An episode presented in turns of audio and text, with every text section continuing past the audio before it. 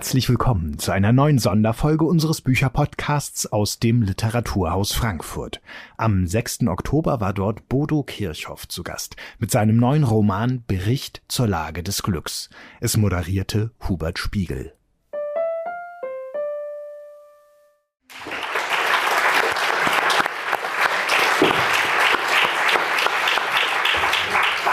Einen schönen guten Abend, meine Damen und Herren. Wir haben es gerade schon gehört. Bodo Kirchhoff ist nicht ganz unbekannt in Frankfurt. Ähm, Im Fußball gibt es den Begriff des Heimspiels. Das ist für die Heimmannschaft eine tolle Sache. Für den Autor ist das, glaube ich, auch eine tolle Sache, wenn er ja so auf die, ich würde mal sagen, Westkurve, die sich hier versammelt hat, blicken kann und davon ausgehen kann, das sind alles Leute, die ihn kennen, die einen Teil seines Werkes, das ganze Werk, es ist sehr umfangreich, das müssen Sie nicht alle kennen, aber viele von Ihnen werden vieles kennen. Also ein Heimspiel. Für den Autor ist das toll, für den Moderator ist es schrecklich, denn es stürzt ihn in eine Identitätskrise. Ähm, die äußert sich in einer Frage und Bodo, das ist die erste Frage, die ich heute Abend stelle, aber die darfst du bitte nicht beantworten. Denn die Frage lautet, bin ich hier überhaupt nötig? Also werde ich heute Abend gebraucht? Braucht Bodo Kirchhoff, wenn er seinen neuen Roman in Frankfurt vorstellt, wirklich einen Moderator? Ja. Ich, glaube, ich glaube eigentlich nicht. Ähm, aber jetzt bin ich nun mal hier und werde versuchen, mich ein bisschen nützlich zu machen. Ähm, das Buch ist sehr komplex, das stimmt. Ich glaube, ich bringe aber äh, die entsprechende Schlichtheit des Gemüts mit, die nötig ist, um das ein bisschen, bisschen jetzt für unsere Zwecke heute Abend ein bisschen überschaulicher, überschaubarer zu machen. Bevor wir zum Buch kommen, vielleicht noch ein, zwei Vorbemerkungen. Das Werk stelle ich jetzt nicht vor, aber ich bin über eine Zahl gestolpert, eine Jahreszahl, 1970. Bodo Kirchhoff lebt seit 1970 in Frankfurt, hat also letztes Jahr, hätte, wenn nicht Corona gewesen wäre, wahrscheinlich ein rauschendes Jubiläumsfest gefeiert. Das hätte er eigentlich zusammen mit seinem Verleger machen können. Denn letztes Jahr 2020 hatte die Frankfurter Verlagsanstalt ein Jubiläum. 25 Jahre zuvor hat zur Frankfurter Buchmesse 1995 Joachim Unselt sein erstes Programm vorgestellt. Zwei Jubiläen. Ähm, das wollte ich doch zumindest erwähnen, eingangs dieser dieser Buchpremiere. Es ist ja eine Buchpremiere, die erste öffentliche Lesung. Und ich will noch ein paar andere Premieren erwähnen, ganz kurz. Das erste Buch, das Bodo Kirchhoff veröffentlichte, war die Novelle Ohne Eifer, ohne Zorn 1979. Der erste Bestseller war Infanta 1990. Das erste Drehbuch trug den Titel Aus dem Staub 1982 geschrieben aus mir völlig unverständlichen Gründen nicht verfilmt. Der erste Schundroman, auch das gab es, einen Schundroman von Bodo Kirchhoff, erschien 2002 und hieß tatsächlich Schundroman. Einige werden sich noch erinnern. Und das erste Buch, mit dem Bodo Kirchhoff auf seine Art auf die Flüchtlingskrise reagiert hat, ähm, hieß Widerfahrenes und ist 2016 erschienen. Ich hätte auch sagen können, das erste Buch mit dem er den Deutschen Buchpreis gewonnen hat. Dann hätten Sie auch gewusst, wovon die Rede ist. Bleiben wir noch einen Moment bei Widerfahrenes. Es gibt ja auffällige Parallelen zwischen den beiden Büchern. Unter anderem geht es um die Folgen der Flüchtlingskrise, aber ich will auf was anderes hinaus. Ich will auf die Hauptfiguren hinaus. Ähm, in Widerfahrenes war die Hauptfigur 2014 nee, pardon, 2016, ein ehemaliger Verleger. Zwei Jahre davor, 2014, in Verlangen und Melancholie, war die Hauptfigur ein ehemaliger Kulturredakteur. Äh, Lokalressort. Ja, aber einer, einer großen Frankfurter Tageszeitung. Ähm, und jetzt in Bericht zur Lage des Glücks ist es wieder ein Journalist, äh, ein ehemaliger Zeitungsredakteur, nämlich der christlichen Stimme, so heißt die Zeitung. Und jetzt meine Frage, ähm, Bodo, warum spendierst du deinen Hauptfiguren nicht mal einen ehrbaren Beruf? also was Solides. Ja, naja, natürlich hängt das mit meiner eigenen, äh, mit meinem eigenen ähm, balancieren zwischen Realität und Fiktion zusammen. Und äh, in dem Fall aber bei dem Erzähler in diesem Roman war es einfach so, dass mich dieser Hintergrund sehr interessiert hat. Es, er sagt über sich selbst bei dieser Zeitung, äh, wir waren äh, zwei halbstudierte Männer und vier ausstudierte Frauen, ja. Und äh, die haben diese Zeitung sozusagen zugrunde geschrieben. Und äh, mich hat das interessiert äh, als Hintergrund. Und ähm, der macht ja jetzt was ganz anderes. Er schreibt nämlich kleine Geschichten für Schlaflose für eine Radionachtsendung, ja. Und äh, das ist so sein Job, um sich über Wasser zu halten. Aber ich glaube, dass ich selbst jemand bin, der alles Mögliche in seinem Leben schon gemacht hat, um irgendwie nicht über Wasser ist falsch, aber um einfach das Geld zu verdienen, was man verdienen muss. Und äh, das ist immer ein Balanceakt und insofern wäre mir jetzt eine Figur, die einfach äh, das Geld hat, die würde mich, glaube ich, äh, nicht so interessieren. Hm. Ähm, ja, Geld verdienen. Du verdienst dein, dein Geld ja unter anderem damit, dass du ähm, sowas geworden bist wie ein Spezialist für vertrackte Liebesgeschichten. Also diesen Begriff oder einen ähnlichen Begriff habe ich bestimmt schon hundertmal gelesen. Und jedes Mal, wenn ich das gelesen habe, vertrackte Liebesgeschichten, habe ich mich gefragt, ja, gibt es denn eigentlich andere? Ähm, das ist gut, ja. Gibt es denn einfache Liebesgeschichten? Und wenn es sie gibt, warum werden sie nicht erzählt? Weil sie, weil sie langweilig sind? Ach, die wurden schon von Einzelnen erzählt. Ich will jetzt keine Beispiele nennen, aber sie haben mich in der Tat tödlich gelangweilt. Ja. Ja. ja. Ähm, also ein zentrales Thema haben wir jetzt schon angesprochen, die vertrackte Liebesgeschichte. Ähm, oh. Uli, das ist meine Frau. Wir haben Zeit. Das ist ja, ja.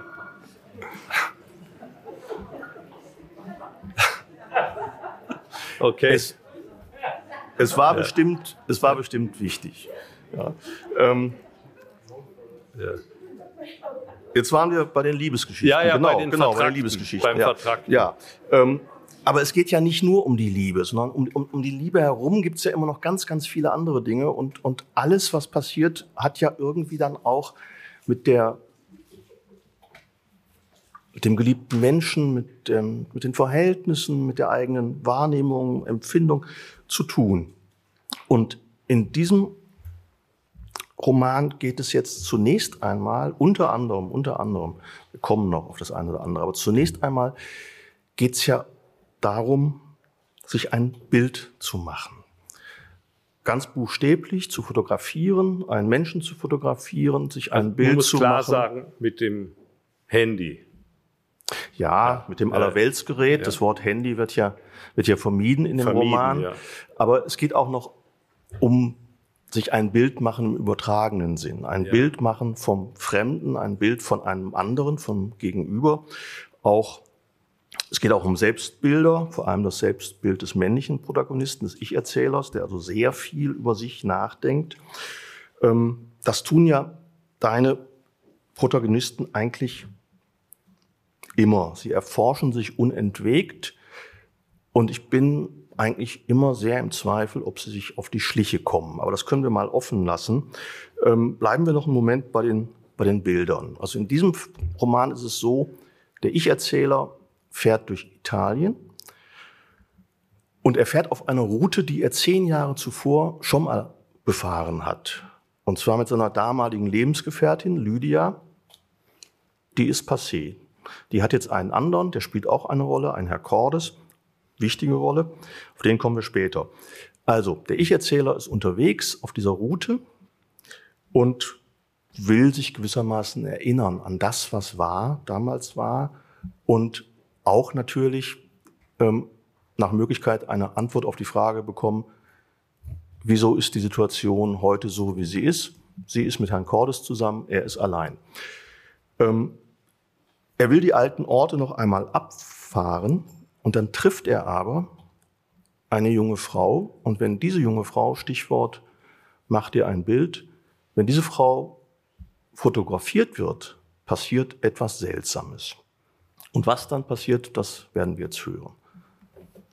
Ja, schönen guten Tag. Ähm, guten Abend vielmehr auch die, die uns von entfernteren Orten zuschauen. Ich freue mich, dass ich hier sein kann.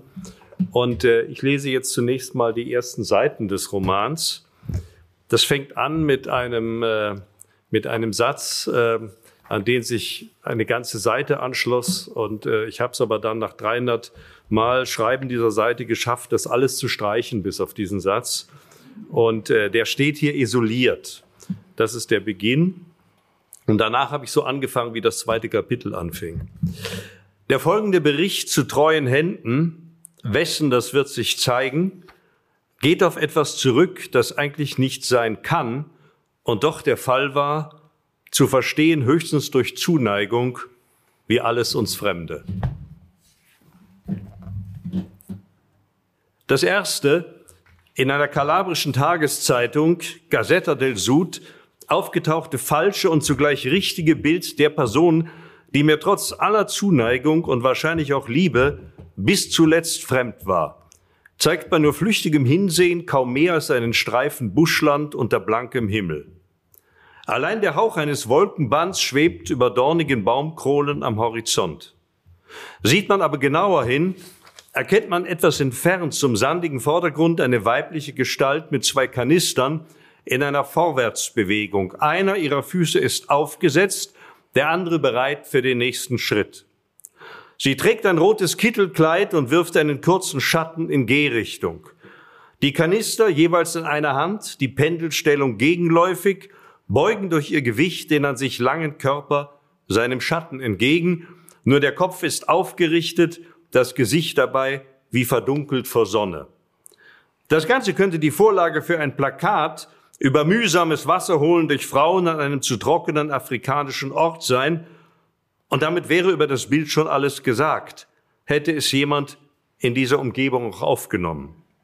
Angeblich aber soll es erst einen Tag vor Erscheinen der genannten Zeitung in dem ionischen Küstenort Melito di Porto Salvo entstanden sein, Ecke via Enrico Berlinguer, via Madunazza mit einem stillgelegten Karussell auf leerem Grundstück.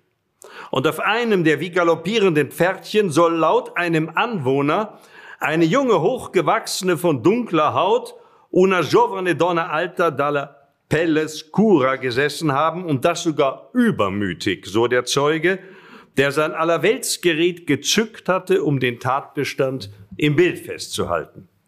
Dabei herausgekommen sei jedoch das gänzlich andere afrikanische Motiv, was man nur glauben oder nicht glauben kann. Als durchaus Menschen möglich erschien es mir allerdings, dass sich eine junge Frau auf ihrer Suche nach einem besseren Leben oder dem Glück aus purem Übermut auf eine Attraktion dieser Art am Wegrand setzt. Neben dem Buschlandbild mit einer Wasserträgerin im Hintergrund gab es noch ein zweites Foto auf der Frontseite der Zeitung. Eins, das später die Polizei von dem Karussell gemacht hat, freilich ohne die illegale, wie sie offiziell hieß, die hochgewachsene Fremde, die der Anwohner gesehen und fotografiert haben will, nur dass jenes so andere Bild zurückblieb. Das Karussell auf dem Polizeifoto war in kläglichem Zustand. Einen ebenso kläglichen Eindruck machte die Straße dahinter. Deutlich zu sehen am linken oberen Bildrand das Schild mit dem Namen des tragisch legendären Generalsekretärs der kommunistischen Partei eines Landes, dachte ich, das er wohl kaum wiedererkennen würde, keine 40 Jahre nach dessen Tod. Das unstrittige, von der Polizei gemachte Foto war also ein Bild des Jammers, während das andere solche Rätsel aufgab, dass es der Anwohner und Besitzer des Grundstücks mit dem Karussell darauf an der Leiter, an den Leiter der örtlichen Carabinieri geschickt hat, von wo es seinen Weg in die Gazzetta del Sud nahm und damit zu mir. Wenige Schritte unterhalb des Lungomare von Reggio mit Blick auf Sizilien an einem der glühendsten Tage des diesjährigen Sommers der bekanntlich alle Hitzerekorde in den Schatten gestellt hat. All das, das ist die erste Zumutung jetzt, all das war vor zwei Monaten. Mitte August. genauer kurz nach Maria Himmelfahrt oder Ferragosto, wie dieser Tag dort heißt. Und auch mein Kauf der Zeitung hätte etwas mit der Hitze zu tun. Er geschah aus Auflehnung gegen die eigene Agonie, eben eine Zeitung in Händen zu halten und wenigstens die Bildunterschriften in fremder Sprache zu erfassen, einer Sprache, in der ich einiges verstehe und leider wenig zu sagen imstande bin, die ich aber ihrem Ton nach im Ganzen liebe. Und das hat dazu geführt, mich auch in den Artikel zu den zwei Bildern etwas einzulesen, und zwar im Halbschatten einer zerzausten Palme vor einer Badeanstalt der heruntergekommensten, die man sich nur vorstellen kann. Auf fast jeder der ausgebleichten Kabinentüren gab es die immer gleiche Botschaft in Form einer Kritzelei, das vom Manne gelegentlich abstehende samt gestrichelter Fontänen. Hier nur deshalb erwähnt, weil vor gut zehn Jahren die Kabinentüren damals noch in unschuldigem Weiß die für den Menschen meines Lebens gehaltene Frau auf den Stufen zu einer der Kabinen gesessen hatte, in einem schulterfreien Kleid, obwohl es kühl gewesen war an dem Tag, bloß ihr nicht.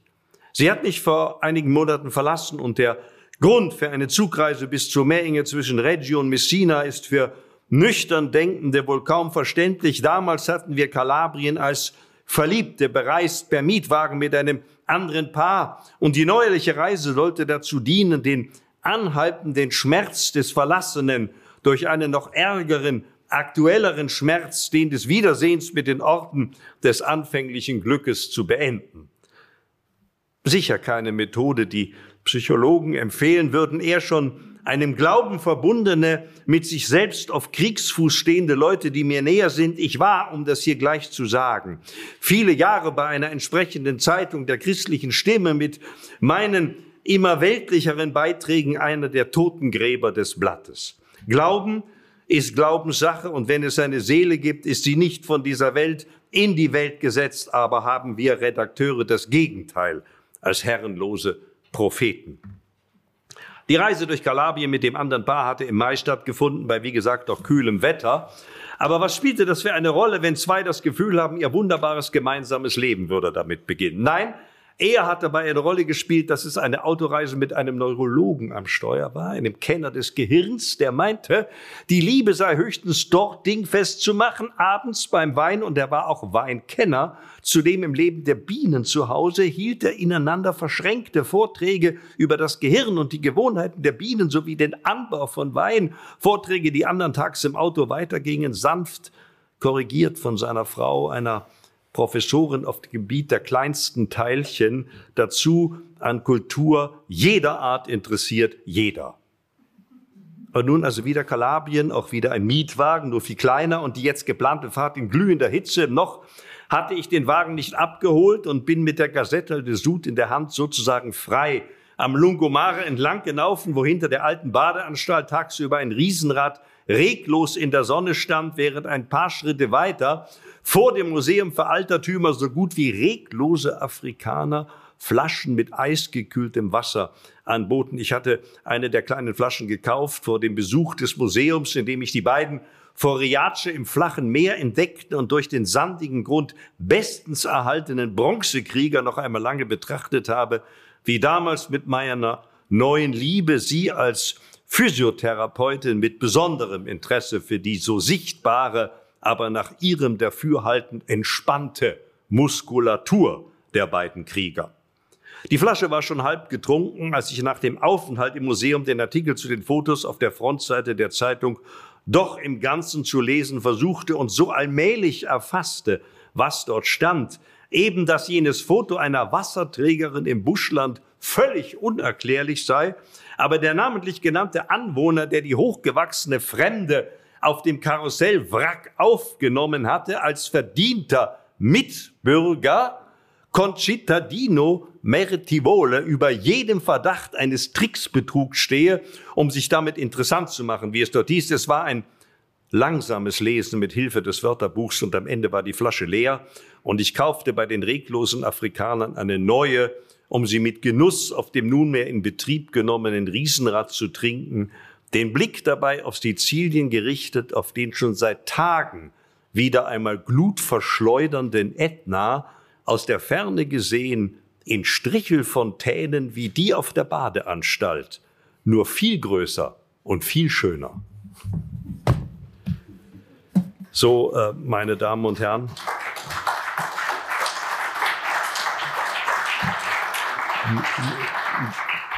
Das ist sozusagen die Ouvertüre und ähm, dieser Ich-Erzähler, der namenlos ist und der mit mir nicht sehr viel gemein hat, also jedenfalls weniger als manche denken. Dieser Ich-Erzähler, namenlos, der macht sich auf die Suche nach dieser rätselhaften Frau. Warum? Weil sie für ihn natürlich das ideale Objekt ist, um eine seiner Gute Nacht, seiner Geschichten für Schlaflose zu schreiben, von denen er zurzeit lebt. Ähm, ich will das jetzt nur ganz kurz zusammenfassen. Es gelingt ihm auch, äh, er trifft dann diesen Mann, der dieses Foto gemacht hat, der gibt ihm einige Tipps und er fährt herum und nach Tagen schafft er es tatsächlich, ihr zu begegnen. Das heißt, sie sagt dann, nicht er hätte sie gesucht, sondern sie ihn. Da überrascht er sie, als er die Haube, als sie die Haube seines Mietwagens mit dem Ärmel reinigt. Er nimmt sie dann mit, das heißt, sie fragt ihn, Nein, anders. Sie fragt ihn, ob er sie nach Rom fahren könnte. Und natürlich hat er das gar nicht vor, sondern er will ja seine Erinnerungsreise machen. Er sagt aber ja, gut, ich fahre dich nach Rom oder fahre sie nach Rom. Sie spricht sehr gut Englisch und setzt aber ganz stur seine Erinnerungsreise fort und sagt ihr, das sei besser so, wenn man auf kleine Nebenstraßen fahren würde, denn inzwischen ist sie bereits bekannt, in der Zeitung wird über sie berichtet, sogar im Lokalfernsehen. Und er sagt besser, wir meiden die Autobahn, da gibt's nur Videoüberwachung, wir fahren also auf kleine Nebenstraßen. Und ich lese Ihnen jetzt eine längere Passage, da sind Sie schon mehrere Tage unterwegs, und er hat für sie etwas, glaube ich, zum Anziehen gekauft. Und jetzt muss ich ganz kurz nachgucken. Das ist auf Seite 93. Ja. Ähm, ja. Die Afrikanerin, er nennt sie, er weiß ihren Namen, das sage ich jetzt hier als Information, er weiß ihren Namen, aber dieser Name ist so melodiös und so bestechend, dass er ihn in seinem Bericht nicht verwendet, weil er denkt, äh, wenn er das tun würde, dann würde das so aussehen, als wollte er für sich Stimmung machen. Und äh, das er will er vermeiden. Er will, er will das so sachlich wie möglich erzählen, was natürlich misslingt. Die Afrikanerin hatte wie schlafend noch in sich eingefaltet. Man muss dazu sagen, dass sie sehr groß ist. Meine Kappe halb auf dem Kopf in dem kleinen Fiat gesessen, als ich nicht mit den von ihr beschriebenen Sachen nicht ganz der gewünschten Version von dem recht bescheidenen Markt in Longobuco zurückkam. Zwar hatte ich ein großes Tuch bekommen, aber nicht dunkelblau, dafür in loderndem Herbstrot, dazu eine gebrauchte Denimjacke fast in meiner Größe sowie eine mit Sicherheit falsche Tom Ford Sonnenbrille und ich hatte auch noch eine Kappe mit Ferrari-Emblem kaufen können, wollte ihr aber die Romkappe mit der Kolosseum-Silhouette überlassen. Ich zeigte ihr die Käufe und sie schnellte nicht etwa aus dem Sitz, sondern schob nur die Kappe so weit zurück, dass sie sehen konnte, was sie entgegennahm. Die Jacke schien ihr zu gefallen, so wie sie über den Kragen strich. Auch das Tuch war von der Größe und dem Stoff her in ihrem Sinne, anders die Sonnenbrille. Sie hatte mir meine zurückgegeben, ja sogar aufgesetzt, als ich beide Hände zum Auspacken brauchte, zum Ausparken brauchte. Und etwas später, als wir schon auf der Straße hinter dem kleinen Bergort waren die Tom Ford Brille zunächst inspiziert und gleich als falsch erkannt, um dann im Rückspiegel kurz auf die Fahrerseite gebeugt zu sehen, ob sie ihr steht, kommentiert mit nur einem Wort aus der eigenen Sprache. Das klang so, eine Sonnenbrille zwar, bloß keine für mich. Schließlich sagte sie aber thank you, zwei Finger dabei an die Schläfe gelegt und aus dieser Geste heraus machte sie Anstalten, mir die Kappe zurückzugeben. Und ich sagte nur keep it, einfach weil ich sie sehen wollte mit dieser Kappe, die mir Lydia nachts Lydia ist die Physiotherapeutin, die mir Lydia nachts an einem römischen Kiosk gekauft hatte, aus einer Laune heraus, nach dem Besuch unseres Lieblingslokals, der Osteria Pinciana am Borghese Park. Wir waren betrunken, sie mehr als ich. Und sie sah diese Kappe und sagte, du musst die tragen. die erinnert an den Ort, an dem die Christen wilden Tieren vorgeworfen wurden, weil sie nicht bereit waren, von ihrem Glauben zu lassen. In der Redaktion musst du sie tragen als Mahnung für die Schlaffen und wenn du mit mir ins Bett gehst, als Versteck für dein graues Haar. Tust du das? Zwei, dreimal hat sie das gerufen, tust du das? Und ist dabei um mich herum getanzt. Lydia wurde zum Kind, wenn sie betrunken war, einem lachenden, etwas boshaften Mädchen, das man nur lieben konnte oder die Finger von ihm lassen. Und dann hat sie die Kolosseumkappe gekauft und mir aufgesetzt, frech nach hinten gerückt, als offenes Visier, wie die Afrikanerin sie trug, als wir wieder durch eine Berglandschaft fuhren, als einzige, weit und breit. Es war ein Fahren ohne Ziel, was die kommende Nacht betraf, und so ging es zunächst weiter als gäbe es ein Ziel über die kleinen Ortschaften Kropolati und Paludi und den größeren Flecken Rossano, schon wieder nahe am Meer, von dort allerdings erneut in Richtung des Sila-Gebirges, mit einer Kehre, von der ich annahm, meine Mitreisende hätte sie gar nicht bemerkt. Wir sind in Kalabrien wohlgemerkt. hätte sie gar nicht bemerkt. Sie saß unbewegt da, die Arme um die Knie geschlungen, aber etwa auf halber Strecke zu dem Nest San Demetrio, ich hatte nur einmal kurz, wie um mich rückzuversichern, in die Karte gesehen, auf einer kurvigen Straße mit immer wieder anderem und bald schon niedrigem Sonneneinfall, machte sie auf einmal Zeichen, dass ich halten sollte. Ich nahm an, ihr sei übel von der Fahrerei und hielt in einer Kurve mit größerer Bucht, und sie stieg augenblicklich aus und lief an den Rand einer steil wuchernden Magier, aber sie übergab sich nicht etwa, sie stand dort, nur die falsche Tom Ford Brille in der Hand und schaute ruhig zum Wagen, bis ich ebenfalls ausstieg, bei mir die Karte, wir würden wieder dorthin fahren, wo wir hergekommen seien, rief sie. Why? Knapp und nur halblaut hatte sie dieses Why zugerufen mir, kaum als Frage, eher als Antwort. Seit zwei Tagen fahren wir durch die Gegend, wie es dir gefällt, aber ich muss nach Rom, meinen Cousin dort finden, sonst bin ich verloren. Einzig ihre Augen sagten mir das und nach einem Blick in die Karte wusste ich, dass wir gar nicht auf der Strecke nach San Demetrio waren, weil sie ohne Kurven eingezeichnet war. Ich also irgendwo falsch abgebogen sein musste. Sie wiederholte ihr Why fast leise, jetzt eine Hand in die Taille gestemmt und da ist es passiert, was ich bisher vermieden hatte aus ihrem Warum, das nur eine umständliche Strecke betraf, wurde mein Warum im Hinblick auf alles, was sie war oder nicht war, warum gibt es kein Bild von dir. Wie kann es sein, dass man dich aufnimmt und etwas anderes herauskommt? Sag mir das und steh nicht da, als wäre an all dem nichts dran. Und wer bist du, wenn das Ganze kein Trick ist und auch kein Wunder, wenn es zu dir gehört? Falls du überhaupt weißt, dass es zu dir gehört, vor zwei Tagen in dem verlassenen Ort hättest du auch einfach verschwinden können, bist aber zum einzigen Auto gegangen, das auf dem Parkplatz stand und hast den Staub von der, Habe, von der Haube gewischt. Warum? Und warum glaubst du, nehme ich dich mit? Weil ich mit dir ins Bett will. Ich denke nicht, dass ich das will. Es würde nichts besser machen, das zu wollen, weder für mich noch für dich. Ich bin bloß dein Fahrer, nichts weiter. Das hatte ich tatsächlich gesagt. Alles andere eher vor mich hingedacht.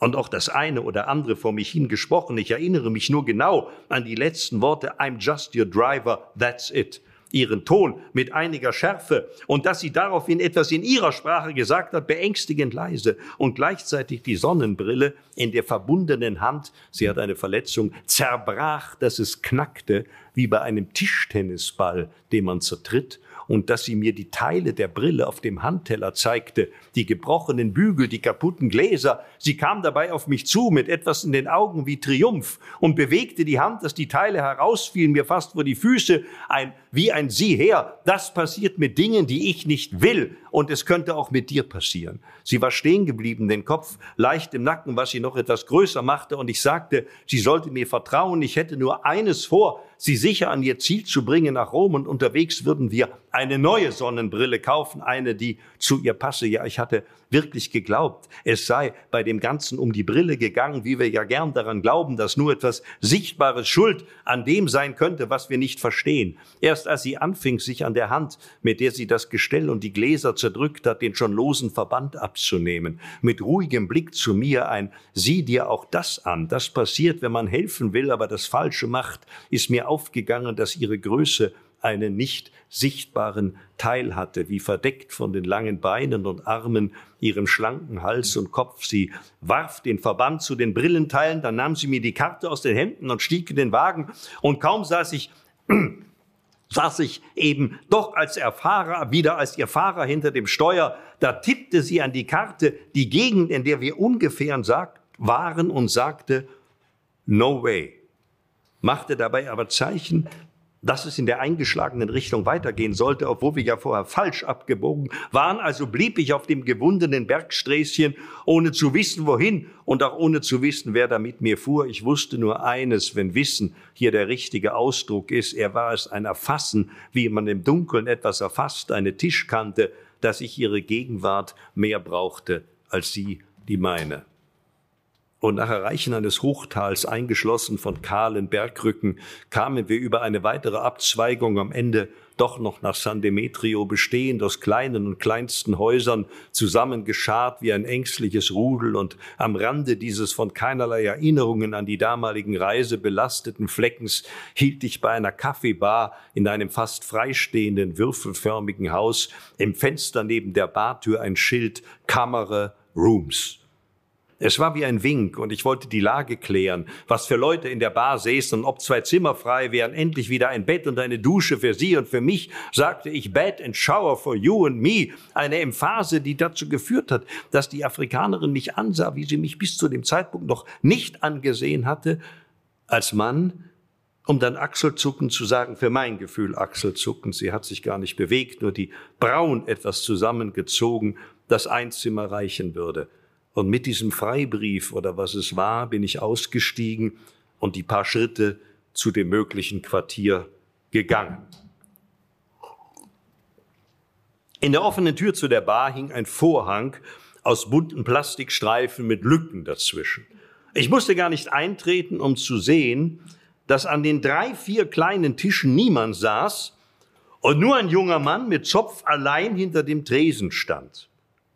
Und dort tat er nichts weiter, als ein Bild nach dem anderen von sich zu machen. Es war ein Geschehen, bei dem man nicht stören wollte. Also sah ich ihm zu, wie er jedes Bild wieder löschte, um sofort das nächste zu machen, als wäre das Selfie zugleich Beweis und Gegenbeweis für die Erkenntnislücke, die Kant aufgezeigt hat. Was wir an sich sind, bleibt für uns unerkennbar, ein ewiges Fehlen, mit dem man auch ewiges Sehnen einhergeht. Folglich strecken wir immer wieder den Arm für ein neues Bild, das auch wieder nur zeigt, wer wir für einen Augenblick waren und nicht wer wir sind. Und genau das hätte Kant wohl triumphierend den dürren Zeigefinger heben lassen. Wenn es denn aber immer neue Bilder sein müssen, dann ist damit doch bewiesen, dass sich das, was wir an sich sind, weder gedanklich erfassen lässt, noch in ein Abbild unseres unbedeutenden Äußeren zwingen. Ich weiß nicht, ob mir das vor Betreten der Bar auch nur ungefähr so durch den Kopf gegangen ist, wie in der Erinnerung an diese Szene. Ich weiß nur, wie sehr mich die Beschäftigung des jungen Mannes im Bann gehalten hat und dass ich an Kant denken musste. Und wie ich noch in diesem Bann war, ist die Afrikanerin dazugetreten, erst bemerkt, dass sie neben mir stand. Sie verfolgte, was ich verfolgte, zwei Finger an den Lippenfinger der Hand mit der lochartigen Wunde, die aufgegangen war und blutete, ein für mich lichter, loher Moment. Und im nächsten Moment war schon der Streifenvorhang auseinandergeschoben und ich betrat die Bar und der junge Mann legte das Gerät, das ihn nicht weitergebracht hatte, auf den Tresen, als hätte ich mir alles vorherige nur eingebildet. Mitte 20 mochte der in sich Vernachte gewesen sein und Hätte ihn das plötzliche Auftauchen eines Zeugen und einer Zeugin nicht etwas erröten lassen, wäre ich vielleicht ohne die gewünschten Auskünfte wieder gegangen. So aber erfuhr ich, dass es zwar zwei Zimmer über der Bar gab, was dem Plural auf dem Schild Kamera Rooms entsprach, aber nur eines mit Bad und einem Balkon das haben wir genommen.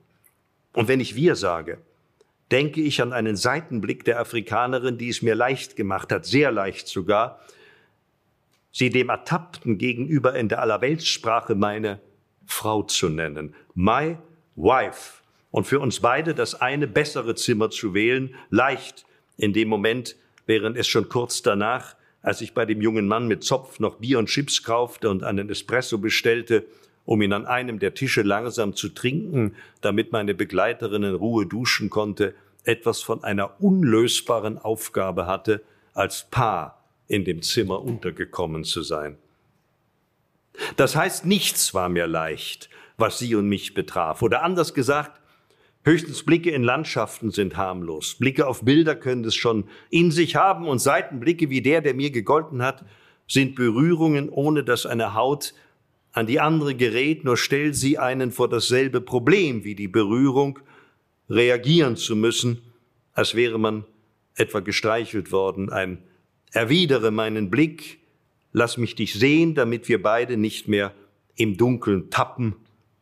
Der Blick, unerschöpfliches Romanmaterial, das Paradies und die Hölle auf kurze Distanz. Nach dem Espresso und noch ein paar Schritten im Freien hatte ich an unsere Zimmertür geklopft, so wie es sein sollte, wenn man sich nicht kennt, und bin erst auf ihr Yes eingetreten.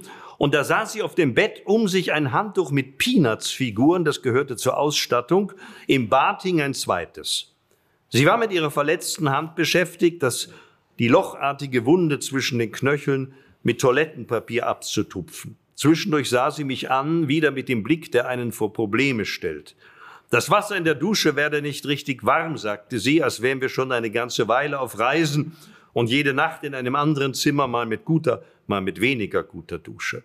Warmes Wasser, darauf kam es im Moment nicht an. Ich wollte mir nur den Schweiß abwaschen. Nachdem das getan war, sah ich, dass sie unsere restlichen Lebensmittel auf einem weißen Plastiktisch, der auf dem Balkon stand, ausgebreitet hatte und stellte das Bier und die Chips dazu, ready for dinner, sagte ich, und alles erschien plötzlich so einfach wie diese Aufforderung zum Abendessen. Ja, ich erinnere mich, als es, als es mir als Film vorgestellt zu haben. Zwei, die einander völlig fremd sind.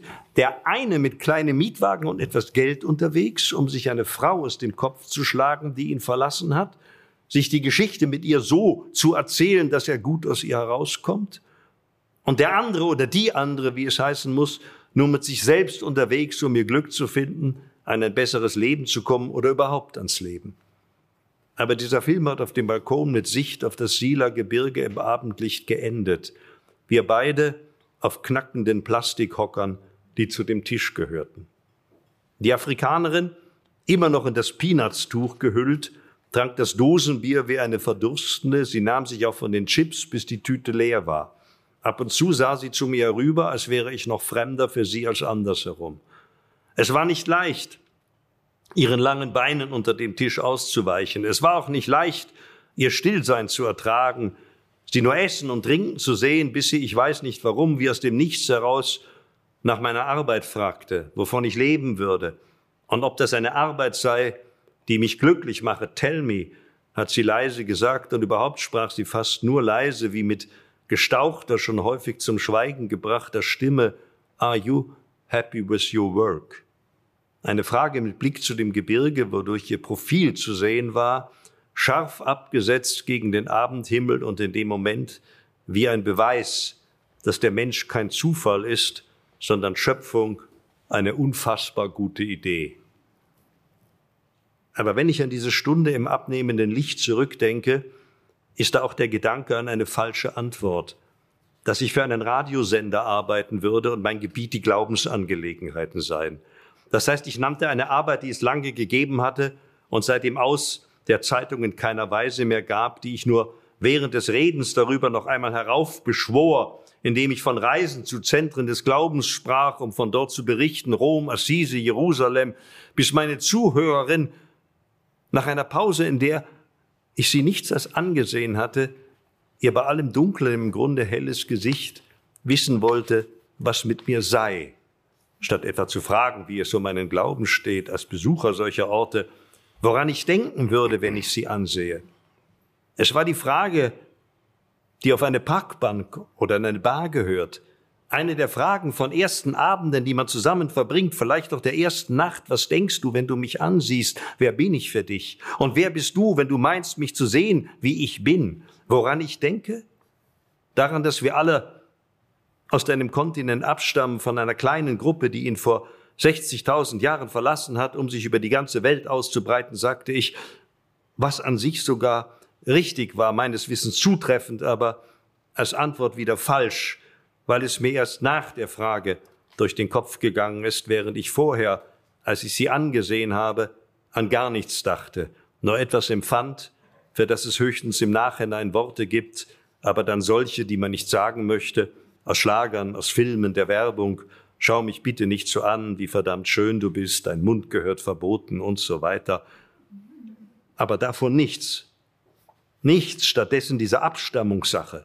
Wir heutigen alle als Nachfahren von nur ein paar hundert Kühnen, klein, dunkelhäutig, vermutlich behaart, aber mit dem Genom, das wir noch in uns tragen, Menschen, die auf lebenslangem Weg ihre Wiege verlassen haben, um die Welt zu erobern, und die Afrikanerin sagte mit etwas Verspätung dazu, unsere Bierdosen gegeneinander stoßend, ob ich etwa glauben würde, wir seien Verwandte. Das seien wir nicht. Oder glaubte, dass sie mir glauben würde, ich hätte an die Verbreitungsgeschichte der Menschheit gedacht, als ich sie ansah.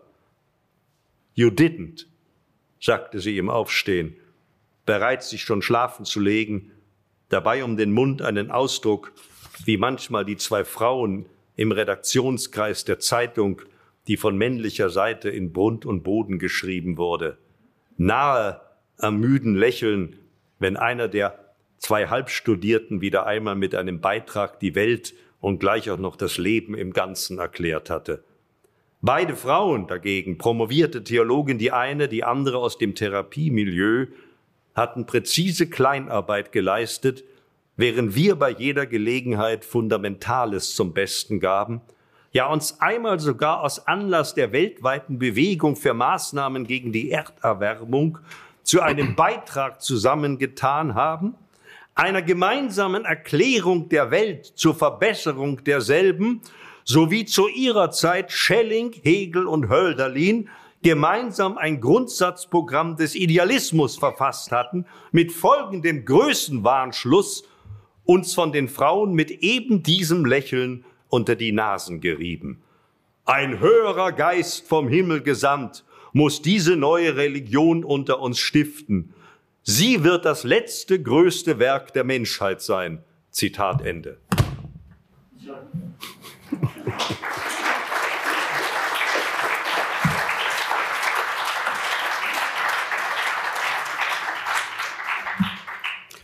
Ja, vielen Dank. Das waren nur ein paar Seiten. Und da steckt so wahnsinnig viel drin, dass ich jetzt gar nicht so recht weiß, äh, wo ich anfangen soll. Ähm, was mir aufgefallen ist, äh, relativ früh, also für meine Verhältnisse früh, das heißt nach 300 Seiten etwa, ähm, dass viele Dinge beim ersten Mal eigentlich klar ausgesprochen werden, offen zutage liegen aber man versteht sie nicht. Man versteht die Bedeutung nicht. Die Bedeutung zeigt sich erst viel später. Und das ist mit ganz vielen Sachen so. Das fängt, wir haben gehört, der erste Satz, da, da fällt das Wort Bericht. Ja. Ähm, es dauert sehr, sehr lange, bis wir dann erfahren, um was für eine Art von Bericht es sich eigentlich handelt. Und wenn wir das erfahren, stellt sich im selben Moment die Frage, ist das eigentlich die richtige Bezeichnung, Bericht? Könnte es nicht auch heißen Geständnis oder Beichte? Ähm, anderes Beispiel, äh, eine halbe Seite, wenn, wenn Bodo Kirchhoff jetzt eine halbe Seite weitergelesen hätte, dann hätte er ein kleines Feuerzeug aus dem Besitz der Afrikanerin genommen und das nächtliche Zimmer erhellt. Mhm. Und dann wieder was gedacht und irgendwann das Feuerzeug ausgemacht, dann hätte er auch geschlafen. Ein paar hundert Seiten später taucht dieses Feuerzeug ganz woanders, in einem ganz anderen Zusammenhang wieder auf. Und, und so passiert es eigentlich ständig. Also dieser Roman ist geschrieben mit einer unglaublichen Sorgfalt ähm, und Genauigkeit kleinsten Dingen gegenüber und einer fast ebenso großen Lässigkeit, mit dem die ganz offenliegenden großen Fragen ausgespart werden. Was meine ich damit? Naja, die Afrikanerin, wie kann denn das sein? Die Fotos werden aufgenommen und zeigen etwas ganz anderes. Zeigen nicht sie, aber etwas, was mit ihrem Leben zu tun hat. Der Ich-Erzähler denkt drüber nach, aber er denkt sogar dran, sie zu fragen, aber er tut es nicht. Stattdessen zitiert er Kant. und regt sich darüber auf, dass in der Bar einer sitzt und ein Selfie von sich macht, ähm, eins nach dem anderen. Die Fragen, die gestellt werden, die werden nicht ausgesprochen, die denkt er nur. Ähm, aber die Fragen, die gestellt werden, könnte man teilweise zumindest auch einfach umdrehen. Wir haben eine gehört, Seite 95, das ist dieser Monolog, wo er überlegt, was er eigentlich jetzt sagen müsste, was er sie alles fragen will. Da heißt es, und wer bist du, wenn das Ganze kein Trick ist und auch kein Wunder, wenn es zu dir gehört? Die Frage könnte man auch umdrehen. Wer bist du, wenn es ein Wunder ist? Denn Religion spielt hier eine ganz große Rolle, aber sie tut das auf eine unauffällige Weise. Ich meine, es ist andererseits natürlich so offensichtlich. Christliche Stimme, es ist immer vom Glauben die Frage, glaubst du, was glaubst du? Ähm, es wird noch viele, viele weitere Motive aus diesem Feld geben. Aber bleiben wir mal bei diesem. Äh, wer bist du, wenn es ein Wunder ist? Da habe ich mich gefragt an dieser Stelle zum ersten Mal, also natürlich nicht, was ist das für eine Frau, eine junge Afrikanerin, haben wir gehört, eine illegale haben wir gehört, also sie ist geflohen wir wissen zu diesem Zeitpunkt, glaube ich, auch schon, dass sie in Libyen war, in einem Lager. Ähm, sie hat eine Verletzung an der Hand, ein Loch in der Hand. Ist das ein Wundmal? Wieso versagt die digitale Technik vor ihrer Erscheinung? Wieso ist sie nicht in Bilder zu bannen? Und da habe ich mich gefragt, ist das auch ein bisschen eine, eine moderne Heiligenfigur? die aber niemand so wahrnehmen würde, der Erzähler nicht und der Rest der Welt auch nicht? Also ich glaube, dass äh, sicher, da kann etwas dran sein.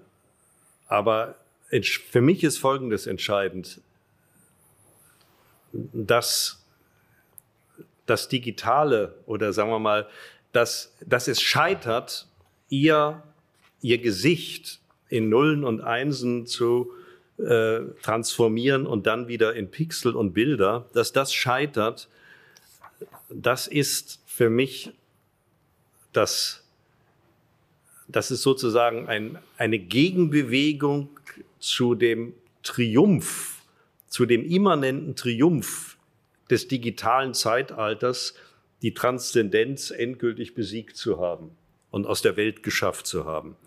Und äh, das ist etwas, was mich seit vielen, seit langem beschäftigt. Und äh, wenn man jetzt an, wenn ich jetzt angefangen hätte, ich habe mir das ja auch lange überlegt, dieser Sache sozusagen irgendwie physikalisch oder sonst wie nachzugehen. Ich habe ja nur Folgendes gemacht. Ich habe manchmal eine Zeitung zitiert, die Experten dann irgendwie zu Wort hat kommen lassen, ja, die da ihre Theorien hatten, sondern er selber nimmt das als ein Stück Metaphysik hin.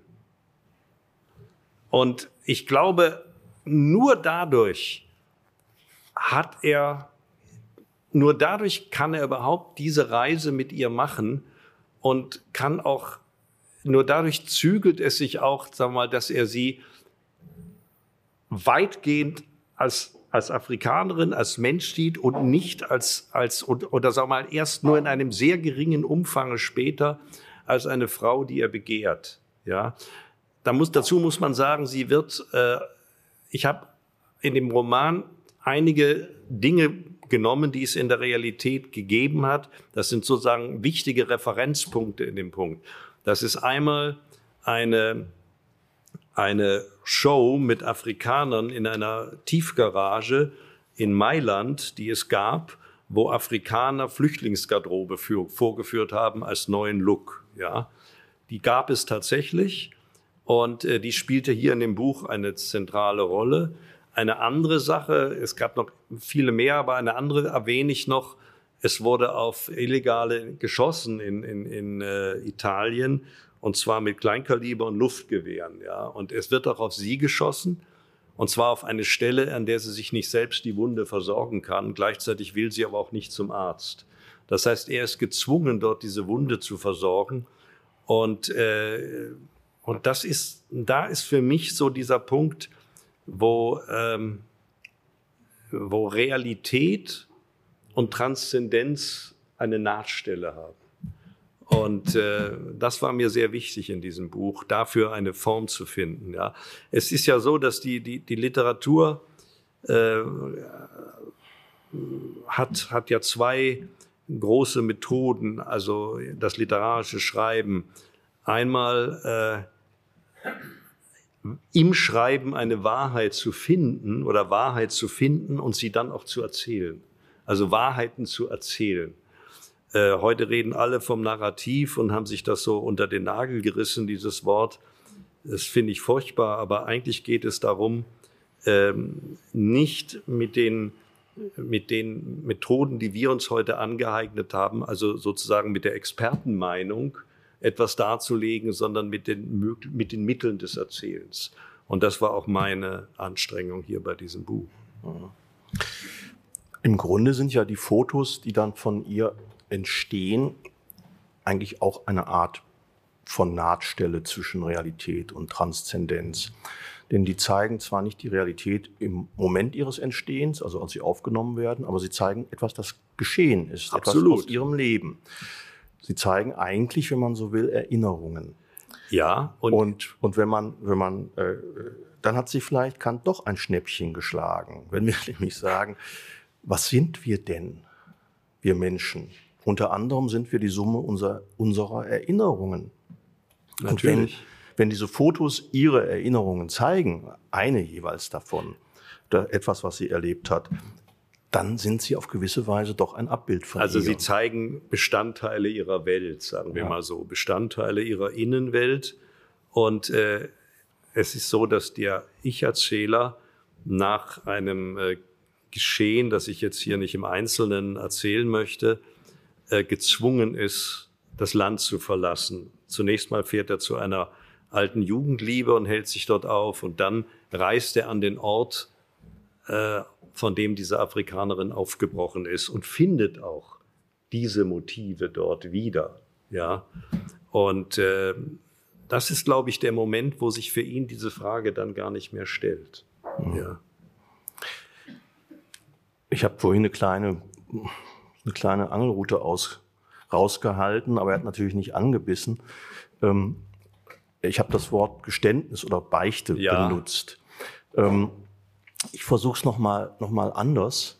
Ähm, ich will jetzt gar nicht, gar nicht auf äh, das Schicksal von Cordes und andere Dinge äh, hinaus, sondern ich will schon, schon bei, diesen beiden bleiben, bei diesem, bei diesem seltsamen Paar, ähm, das durchs Land reist, sich nicht kennt, sich als Mann und Frau ausgibt ähm, und versucht, sich irgendwie anzunähern. Bei aller gebotenen Distanz und auch bei, bei Misstrauen. Und ich frage mich, kann das funktionieren, wenn das beginnt, diese, diese Beziehung, diese Bekanntschaft, diese Freundschaft oder auch diese, ja, Liebe kommt ja, kommt ja ins Spiel. Spielt, ja, ist wichtig natürlich, ähm, entwickelt sich, aber kann das funktionieren, wenn es beginnt mit einem im Grunde doppelten Betrug? Ja, äh, das ist eine gute Frage. Ähm, Mit doppelter Betrug, wenn ich das, wo du kannst einen Moment nachdenken, ähm, dann erkläre ich kurz, was ich damit meine. Wieso doppelter Betrug? Ja, zum einen, ähm, wir haben es ja gehört, äh, er sagt, ja, ja, wir fahren nach Rom, fährt aber stur seine alte Erinnerungsroute weiter, täuscht sie also. Und das andere ist, er sucht sie ja überhaupt nur, um sie an seinen Radiosender zu verscherbeln. Also nicht sie, aber ihre, Äh, ja, ihre das Geschichte. Gibt er aber, das gibt er aber, ähm, Hubert, das gibt er aber relativ bald auf. Also es gibt einen Moment, wo er ganz klar sieht, dass, dass da eine Dimension ist, die auch nicht mehr in eine solche Geschichte passt und dass das etwas, dass da etwas stattfindet, was größer ist als er selbst. Das merkt er irgendwann. Aber natürlich gibt es diesen, äh, gibt es diesen äh, ja, Betrug oder diesen, äh, dieses, äh, wie soll ich sagen, äh, dass er hinter ihrem Rücken das macht. Das ist richtig. Wobei das für mich am Anfang ganz entscheidend war. Ich wollte auf keinen Fall, dass er sie zu sagen, dass er sie sozusagen als Gutmensch mitnimmt, ja. Und, sondern er hat erstmal seine eigenen Dinge, sondern, äh, du hast ja vorhin äh, das Wort, das Drehbuch zitiert, dass ich Drehbücher geschrieben habe. Ja, ich habe natürlich auch äh, von, von guten Drehbüchern amerikanischen gelernt. Ja, und da fängt niemand als guter Mensch an, sondern er verändert sich. Ja, und erstmal ist er meistens ganz schrecklich. Ja, uh, to have and to have not oder sowas, ja, solche Sachen. Aber ähm, das ist richtig und das geht dann aber so weit, dass er ja irgendwann auch Fantasien hat, wie er mit ihr in einer kleinen Wohnung leben könnte, ja, fast sich eine Idylle ausmalt, ja, aber auch nicht ihr, sondern er deutet das nur an. Aber ihm ist, glaube ich, sehr schnell klar, dass das nicht funktioniert. Und dann komme ich auf ein entscheidendes Punkt, was eigentlich für mich beide verbindet, was letzten Endes das für mich geheime Thema, des, das ist die Melancholie. Das ist auch das, was beide verbindet, letzten Endes, ja. Äh, er weiß, hat man ja gemerkt, er ist jemand, der viel weiß. Aber das ist sozusagen sein, es ist ein besseres Wissen, das gekrümmt wird durch die Gravitation eines stärkeren Gefühls, ja. Und was dann übrig bleibt, das ist ganz am Ende so ein, ein Blick ins Nichts. Aber das ist sozusagen, äh, es nützt ihm nichts, das zu wissen, sondern äh, sein tiefes Gefühl ist ein anderes und da hilft das Wissen nichts mehr. Und äh, wir leben ja in einer Zeit, wo wir glauben, wenn wir was wissen oder wenn wir die Meinung, wenn wir Meinungen äußern, in denen unser Wissen stattfindet, dann ist alles gut. Ja, aber das ist nur ein Teil der Medaille. Und ich habe den anderen erzählt. Ja, ja ja, wir leben, wir leben in, in einer Zeit, äh, wir leben auch in einer anderen Zeit noch. Wir leben in einer Zeit, wie soll ich das sagen? Ich sag's, ich sag's mal ganz zurückhaltend, die ähm, sehr diskursfreudig ist. Mhm. Ähm, was meine ich damit? Naja, wir hatten und haben die MeToo-Debatte, wir haben Debatten über ähm, sexualisierte Gewalt, äh, alles Nicht nur in der Filmbranche, im Theater, überall am Arbeitsplatz. Ähm, wir haben Debatten und Auseinandersetzungen, Konflikte um die Flüchtlingsproblematik, um Rassismus, Alltagsrassismus. Und in diesen Zeiten schreibst du einen Roman, den man mit folgendem Satz zusammenfassen könnte. Es gibt ja diese tolle Beschreibung des, des besten Drehbuchs aller Zeiten von Billy Wilder, Boy Meets Girl. Ähm, mein Satz, den ich meine, ist ein bisschen länger und der lautet, alter weißer Mann verliebt sich in junge schwarze Flüchtlingsschönheit. Wir leben in diskursfreudigen Zeiten. Ähm, hast du eine besondere Neigung, dich angreifbar zu machen? Ja, den habe ich zweifellos. Also sagen wir mal so, ich weiß schon äh, nach 45 Jahren, schreiben äh, oder veröffentlichen, weiß ich ziemlich gut, wie man ein Buch schreibt, das einigermaßen wasserdicht ist. Und äh, das ist aber für mich nicht besonders interessant. Mir ist völlig klar, dass diese Geschichte offene Flanken hat. Und äh, wobei ich, und jetzt komme ich wieder auf Beichte und Bericht. Ich habe, natürlich ist das auch eine Beichte, ja, aber es ist dennoch mehr ein Bericht, weil er sich immer wieder dieser Methode des Berichtens und auch seiner Sprache ähm, rückversichert, sich immer wieder fragt, wie kann ich das, wie kann man das überhaupt erzählen und berichten? Was mache ich da? Also das ist, natürlich hätte man das auch als Roman schreiben können, aber das hätte mich nicht interessiert, sondern das, was da geschehen ist, ist ja alles hinter ihm, sozusagen erst auf den allerletzten Seiten erreicht das Geschehen die Gegenwart. Ja, und das ist für ihn auch der ganz kritische Moment. Ja, und vorher ist alles geschehen und vieles wird dann auch im, immer wieder mal im Perfekt erzählt, weil es zurückliegt. Und immer wieder fragt er sich, wie sieht die Sprache aus, mit der man das so sagen kann, ähm, dass es geht, dass es eben nicht auf diese Kurzformel zu reduzieren ist. Natürlich weiß ich das. Man kann auch zum Beispiel etwas anderes sagen. Natürlich geht es in diesem Buch um das Scheitern auch, ja. Und dann äh, ist es natürlich eine wahnsinnige Verlockung zu sagen, das ist ein Roman über das Scheitern, der selbst gescheitert ist. Also das ist sehr verlockend, ja. Und mir ist das völlig klar, dass, dass, dass solche Risiken da bestehen. Aber wenn es für mich oder wenn ich versucht habe, ein Bollwerk dagegen zu errichten, dann ist es meine Sprache.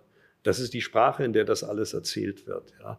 Und äh, wenn man die natürlich auslässt, also ich sage zum Beispiel mal an einer Stelle, da sieht er sie, im Auto kommt auch wieder dieses Feuerzeug zum Spielen. Äh, da macht sie das Feuerzeug an, um mir die Karte zu schauen. Er hat Pizza geholt, geht auf das Auto und sieht sie da in dem Schein des Feuerzeugs und, und empfindet sie als anbetungswürdig.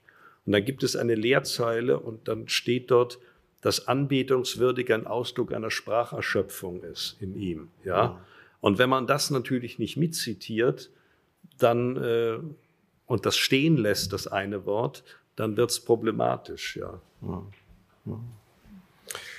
Ähm, du hast mir erzählt, du hast dreieinhalb Jahre an dem Roman geschrieben. Ähm, wenn man sich jetzt überlegt, ähm, ich will nicht sagen, äh, wer da alles durchs Dorf gejagt wurde, aber ein bisschen geht es in die Richtung. Also wenn man sich überlegt, was für Diskussionen geführt wurden in diesen dreieinhalb Jahren, mit welcher Heftigkeit, mit welcher Aggressivität, ähm, mit, mit welchem Mangel an Verständnisbereitschaft, welchem Mangel an Toleranz das geführt wurde. Ist egal, worum es geht. Es ist einfach eine Sache des, des Klimas der letzten Jahre. Ähm, hat dich das gebremst oder hast du das ignoriert oder hat es dich im Gegenteil eher ja ein bisschen bisschen angefeuert? Also sagen wir mal die Art, es die muss Art, doch gehen. Die, wenn ich mal irgendwie nachts herumzappe und komme in irgendwelche Gesprächsrunden, wo irgendwie jeder seine Meinung sagt, ja, äh, dann hat mich das eigentlich eher bestärkt, mhm. äh, ein Buch zu schreiben, was das ausblendet, ja. Und ein Buch zu schreiben, äh, also ich meine, ich habe mich immer dafür interessiert, ähm, für die Dinge interessiert, die schon vor, was weiß ich, 500 Jahren gegolten haben und wahrscheinlich auch noch in 200 Jahren gelten oder 1000. Ich habe mich immer dafür interessiert, ähm, über die Ungerechtigkeit der Natur, also äh, über das Körperschicksal. Mich hat es immer interessiert, welches Schicksal stellt das dar, mit einem bestimmten Körper und einem bestimmten Gesicht auf die Welt zu kommen unabhängig von sozialen äh, Bedingungen, ja. Und auch das, das habe ich ja schon in Fanta gemacht und auch das habe ich hier wieder erzählt. Also insofern äh, hat mich das ich habe das schon sehr zur Kenntnis genommen, aber es hat mich eher bestärkt. Aber es hat mich auch dieses digitale Delirium, in dem wir uns befinden, sehr bestärkt, genau das zu erzählen. Ja. Also da dagegen zu halten. Bodo Kirchhoff hat gerade gesagt, ihn interessieren immer schon die Dinge, die vor 500 Jahren gegolten haben. Also ganz 500 Jahre ist es noch nicht her, äh, aber fast, naja, 400 genau, stelle ich gerade fest. 1621. Ähm, 1621 hat ein Geistlicher in Oxford ein Buch veröffentlicht, dessen Titel fast sprichwörtlich geworden ist. Der Geistliche hieß Robert Burton und das Buch, das ich meine, heißt ähm, Anatomie der Melancholie. Er hat dieses Buch in drei Abschnitte aufgeteilt und der dritte Abschnitt, ich weiß nicht, ob das für ihn der wichtigste war, ähm, widmet sich der Melancholie. Das ganze Buch sammelt eigentlich nur Stellen, Gedanken, ähm, Figuren zur Melancholie. Und der dritte Abschnitt beschäftigt sich mit der Melancholie in der Religion und in der Liebe. Und das ist natürlich ein interessantes Zusammentreffen, denn Religion und Liebe und Melancholie. Richtig. Ähm, genau diese Trias hast du ja in diesem Roman auch. Das ist, war, war mir sehr wichtig, dass du das gesagt hast, weil das völlig trifft genau zu. Ja. ja. Melancholie und Liebe ist, glaube ich, leicht nachvollziehbar. Aber wie kommt die Religion ins Spiel? Die Religion kommt, kommt ins Spiel, weil man auf der einen Seite an etwas glauben möchte, an das man am Ende doch nicht glauben kann. Und äh, das ist ja Marin, seine Jugendliebe, die er dann äh, in der ersten Zeit nach Mailand besucht für vier Wochen, die ihm irgendwann sagt, äh, dass sie zwar noch Predigten hält, aber das nicht mehr glauben kann. Die ihn dann später in Afrika besucht Und das ist ja dann die einzige, die einzigen wirklichen Liebesszenen spielen sich dann ja dort ab. Ja. Aber auch nicht triumphal, sondern im Grunde tief melancholisch. Ja. Also wer Melancholie irgendwie nicht so ganz äh, aushalten kann, ähm, ich meine aber, dass Literatur immer ein Stück weit auch damit zu tun hat. Es gibt aber auch andere Szenen in dem Buch. Ich lese am Ende noch. Ja, ja, da kommen wir auch, auch gleich, gleich dazu. Die ja. Zeit ist fortgeschritten. Ich habe nur eine Sache gefunden, die muss ich noch loswerden, weil ich sie so schön fand. Ähm, sie, sie, passt nicht ganz, werden, werden Sie sehen, aber ein bisschen halt schon. Ähm, sie passt deswegen nicht, weil es jetzt in dem Satz, den ich gefunden habe, um Don Juan geht. Und das ist ja eigentlich kein Don Juan. Also Nein, so viel ist, glaube ich, Gottes klar Willen. geworden. Das ist er nun wirklich nicht. Äh, aber die zweite Hälfte des Satzes passt. Und der Satz lautet, Don Juan ist ein Melancholiker, der im Fliehen sein eigentliches Element gefunden hat, in der Flucht also. Ja. Da habe ich gedacht, das, Bodo, das könnte auch ein Satz von dir sein, oder? Richtig, ja. ja. Absolut, ja. ja. Würde ich dem voll, voll, voll unterschreiben. Ja. Voll unterschreiben. Ich sag aber jetzt, äh, ich sag's vielleicht später noch, von, von wem er ist. Ja. Ähm, kommt man nie drauf, kann ich Ihnen garantieren, kommt man nie drauf. Ähm, jetzt würde ich aber vorschlagen, hören wir noch mal ein paar Seiten zum Abschluss. Ja. Ähm, er ist inzwischen mit ihr in Mailand Ihre Schusswunde ist einigermaßen geheilt. Und er, sie will ja eigentlich in Mailand ihren Cousin treffen. Der sollte erst in Rom sein, dann sollte er in Georgia sein und dann in Mailand, weil er dort äh, bei dieser Geschichte äh, in der Tiefgarage, dieser Show mit Afrikanern mitmacht.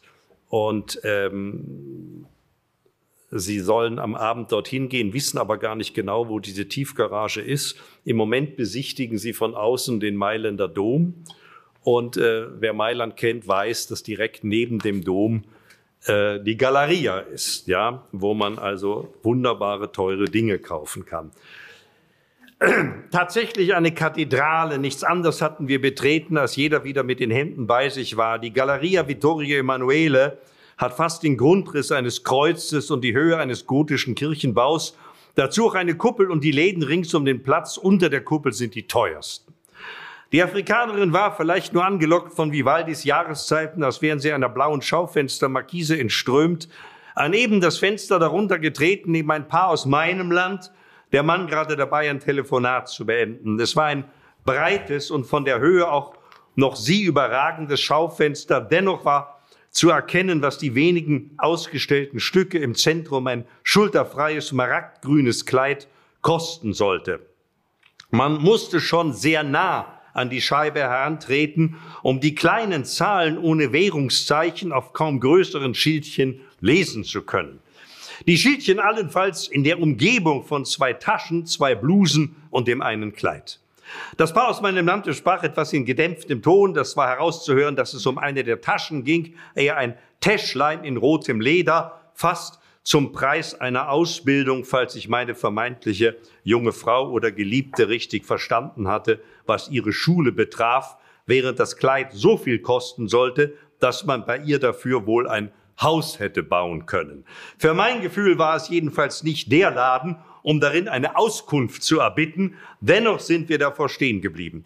Die Dinge im Schaufenster hielten uns einfach vom Weitergehen ab. Ebenso ein anderes Paar. Die beiden flüsterten jetzt, bis die an dem Täschchen Interessierte mit kleinen Wedelbewegungen vor der Brust ihren Schlussstrich zog, während der Mann nach einem halben Blick auf die Afrikanerin etwas so gut wie Unübersetzbares vor sich hin sagte, nicht von schlechten Eltern. Dann zog das Paar auch schon weiter zum nächsten Geschäft unter der Kuppel, die Frau noch mit den Blick über die Schulter und knappem Oh ja. Und die entstandene Lücke füllte auf der Stelle ein kindliches, wie einer koreanischen Massenhochzeit entsprungenes Pärchen, der junge Bräutigam ganz in weiß, auch die Schuhe, machte gleich Bilder von seiner noch jüngeren Braut mit dem smaragdgrünen Kleid als Hintergrund und die Art, wie beide es ansahen, aber auch die Frau an meiner Seite dicht vor der Scheibe stand, ja war überhaupt dieses Kleid präsentiert war, buchstäblich an seidenen Fäden hängend, gleichsam schwerelos schwebend, ruf in mir, rief in mir folgende Erinnerung wach. Lydia und ich vor einem Glasschrein mit dem ausgestellten Wollgewand der heiligen Clara in der Krypta der nach ihr benannten Kirche in Assisi und Lydia zu mir geneigt mit den Worten, auf der Haut bestimmt ein Albtraum. Ich sah uns da vor dem Schrein stehen, Schulter an Schulter, bis mir die Afrikanerin etwas zu dem Kleid halb ins Ohr sprach, dass seine Farbe traumhaft sei. Fanciful, hat sie gesagt, und ich glaube, es war nur dieses Wort in Verbindung mit ihrem Mund dicht an meinem Ohr, das mich veranlasst hat, sie am Arm zu nehmen und mit ihr zweifellos gegen Widerstand, aber keinen großen, das so feine Geschäft zu betreten, wie ein besonderes Paar auf der Suche nach dem Besonderen an einem auch besonderen Tag, der ältere Mann mit einem weltläufigen Hello in die Stille eines holzgetäfelten, bestens gekühlten Innenraums. Ja, und wie immer ist es die Stille, die einen denken lässt, man betrete heilige Hallen, auch wenn es nur die Räumlichkeiten einer legendären Buchhandlung oder eben eines holzgetäfelten Mailänder Modegeschäfts sind. Wir betreten sie fast schon auf zehn Spitzen mit dem Hello höchstens als Lapsus und reden auch nur leise, als würde uns jedes normal gesprochene Wort als ungeeignete Kundschaft verraten. Und oder könnte in dem Laden, den wir betreten haben, die seidenen Fäden, an denen das traumhafte Kleid im Schaufenster hängt, zum Reißen bringen. Auch der große Verkaufstresen war aus altem Holz und es gab eine Sitzgruppe, um dort wohl in Ruhe einen Kauf zu erörtern oder noch nötige kleine, kleine Änderungen zu besprechen oder sich einfach, wie in dem Lande üblich, vor und auch nach dem Geschäftlichen bei einem Espresso nahe zu sein. Ledersessel, die ich schon angesteuert hatte, als ein Mann in allerknappstem Anzug aus einem hinteren Kabinett trat. Er war kaum jünger als ich, wenn überhaupt, aber mit einer Hose, die viel zu kurz war, als wäre er entwachsen und einem Haarschnitt, wie ihn mein Vater noch als verschleppte Nazi-Frisur getragen hatte. Alles an ihm war jugendlich und ließ alles an mir ältlich erscheinen, was aber nicht weiter ins Gewicht fiel, denn kaum hatte er uns gesehen, sah er nur noch die Afrikanerin an und das von Kopf bis Fuß ein Maß nehmen, bereits mit den Augen, sich dabei jedoch geschäftlich an mich wenden, als wäre sie nur langweilig, stumm und schwarz. Bitte, sagte er in seiner Sprache, das ja von Verkäufern oft und gern mit heiterem Schwung, in dem Fall aber mit leisem Vorbehalt gebräuchte, gebrauchte Wörtchen Prego, wie mit drei Punkten dahinter Prego. Darauf entstand bei mir eine Lehre, genauer eine Gedanken- und auch Aufmerksamkeitslücke, in der er etwas nach hinten rief, zu der noch offenen Tür, aus der er gekommen war, so schnell, dass ich es nicht erfasste, um dann ebenso schnell in der Allerweltssprache zu fragen, was er für mich tun könnte, wo doch in dem Laden seitens eines Mannes gar nichts zu tun war, außer zu bezahlen. Nun, wir wollten uns bloß nach etwas erkundigen, sagte ich, ob aus Geistesgegenwart oder eine Art Panik hervorgerufen durch die gesamte Atmosphäre des Ladens, einschließlich des so eng gekleideten, vielleicht gar der Besitzer, nämlich nach dem Ort, an dem heute die Mailand Fashion Week mit Afrikanern eröffnet werde, wie wir gehört hätten, in einer Tiefgarage. Aber wo in der Stadt und um welche Uhrzeit? Eine Frage eigentlich an das Touristenbüro oder die Handelskammer, aber der Mann im knappen Anzug, mir ist auch aufgefallen, dass er keine Socken trug nannte den Namen eines Platzes, dort gäbe es ein Bürohaus, unter dem liege die Garage, und ohne dass ich darum gebeten hätte, notierte er den Namen auf ein Kärtchen, während jemand mit einer großen, dunklen Schachtel auf beiden Armen aus dem Hinterraum kam, einer aus der weißes Seidenpapier hing, was an einen Kindersarg denken ließ. Jemand, der erst nach ein paar Schritten als blasse oder gar gebleichte Asiatin im schwarzen Hosenanzug zu erkennen war, alterslos geschlechtslos und auch irgendwie geschlechtslos. Sie legte die Schachtel auf den Dresen, hob den Deckel ab und schlug das feine Papier zurück und zum Vorschein kam ein Kleid wie das, das im Fenster zu schweben schien. Offenbar hatte der auf Jungmachende und dabei auch erstaunlich Faltenarme, letzteres ist mir aufgefallen, als er die mögliche Trägerin des Kleides einlud, an das Enthüllte heranzutreten, etwa durch eine versteckte Außenkamera gesehen, von welcher Art ihre Blicke auf das Objekt im Schaufenster waren. Die Asiatin strich über den feinen Stoff, ohne ihn wirklich zu berühren, so dass es etwas von einer Segnung hatte. Sie erteilte dem Kleid ihren Segen für sein Verlassen des Ladens und mir fiel wieder ein, was es kosten sollte. So viel, dass ein Kauf, an den ja gar nicht zu denken war, in diesen Minuten meine Rücklagen spürbar vermindert hätten. Nur, woran war überhaupt noch zu denken in dem Laden? Am ehesten daran, wie wir beide, die Afrikanerin und ich, ohne dass man uns verwünschte, wieder aus der Tür kämen. Vielleicht aber auch daran, wie sie in diesem Kleid denn aussehen würde. Es vielleicht an ihr erst seine Bestimmung fände. Wer weiß denn später noch, was er in solchen Momenten gedacht hat? Auf jeden Fall ist mein Zaudern bemerkt worden. Der Faltenlose hat sich zu mir gebeugt und mit einer Nähe von Mann zu Mann gesagt, man müsse sich Zeit lassen vor einer solchen Entscheidung. Man sollte nichts übereilen. Piano, piano, sagte er leise und schloss daran die Frage, ob wir Kaffee wollten. Und ich winkte nur ab, um die Verwicklung in einen Prozess, der bereits seinen Lauf zu nehmen schien, nicht noch zu vergrößern. Ich war weder vorbereitet auf eine Entscheidung von solcher Tragweite noch gerüstet dafür. Nur Leute mit finanzieller Reserve sind auf so etwas vorbereitet. Sie können allein den Geschmack entscheiden lassen oder einer Laune nachgeben. Nehmen wir doch das gute Stück, warum nicht?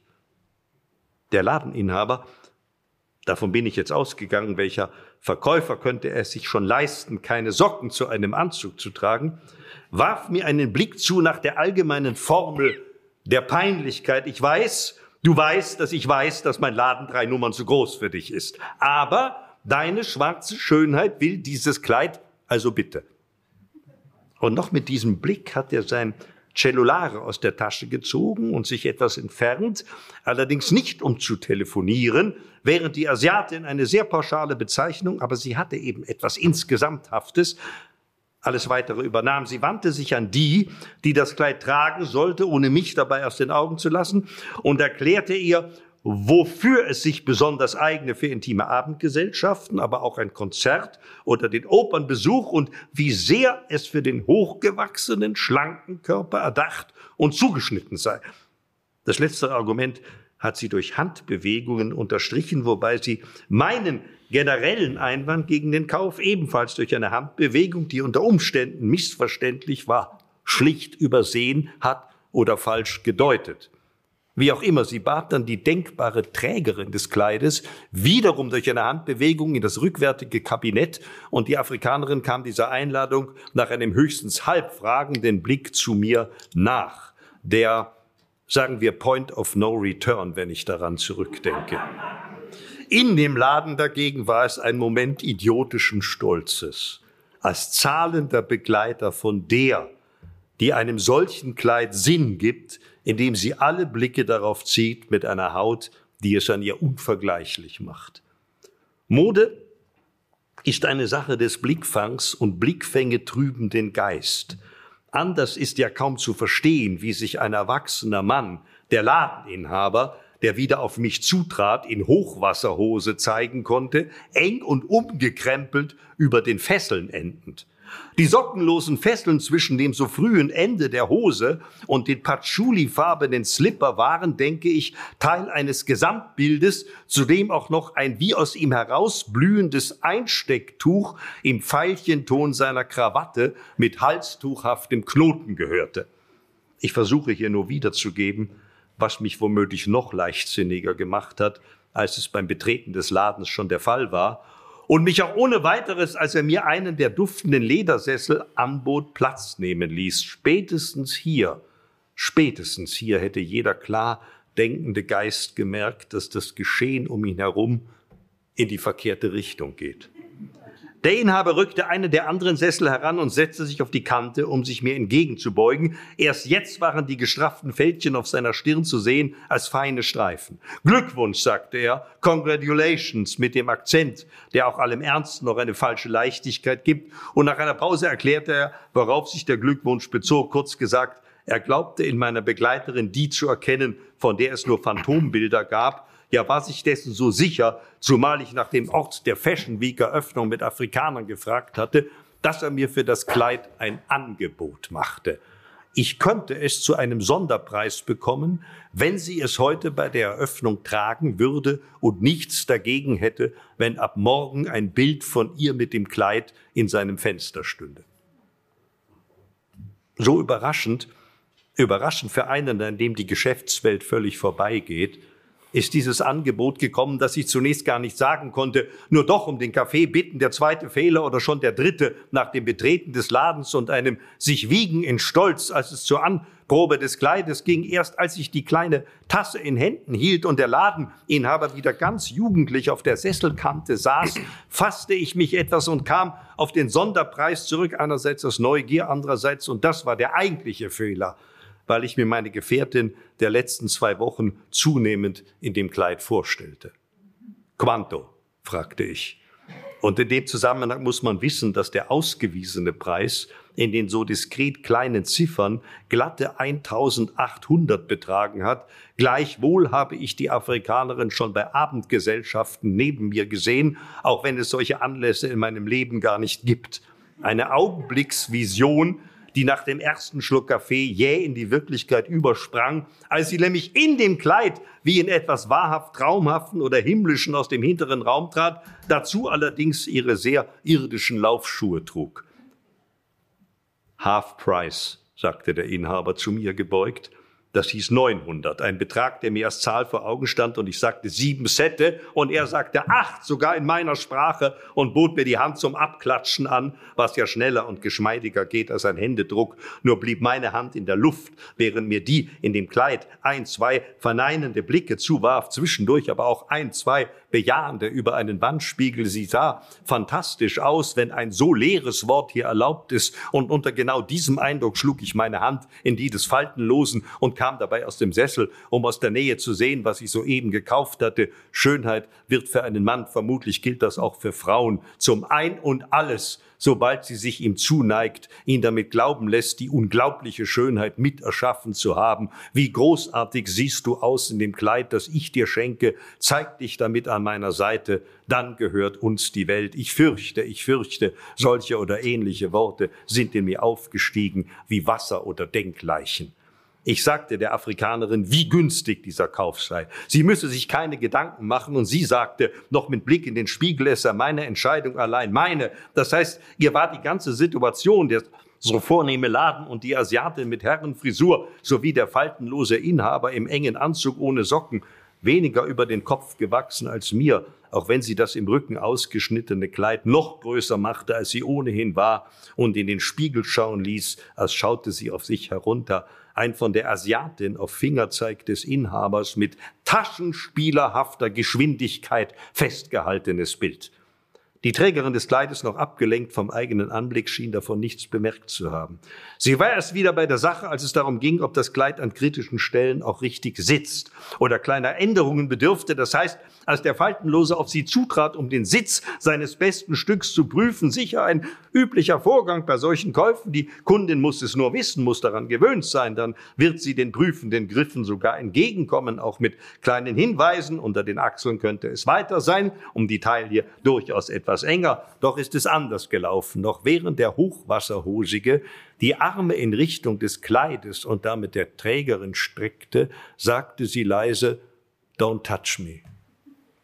Leise auf eine Art, die ihn sofort die Hände zurückziehen ließ, um sie mit den Fingerspitzen aufeinander zu legen und erst mich, dann seine Assistentin und zuletzt auch die, die ihn gestoppt hatte, anzusehen.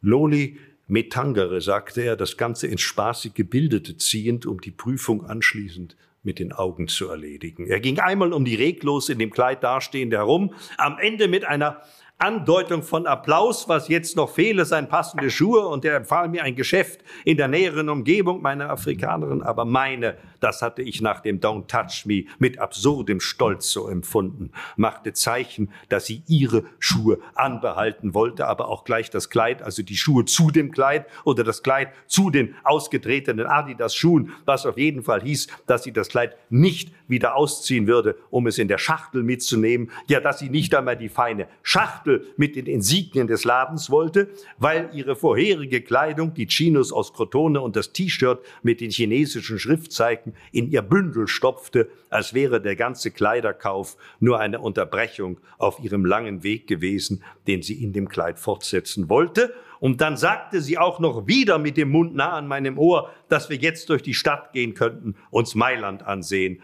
was alles in allem bei dem Ladenbesitzer erst zu einem Kopfwiegen, schnell aber zu einer weiteren Andeutung von Applaus geführt hat, der Kundin als Königin zugedacht, auch wenn ich der König mit dem Kärtchen war.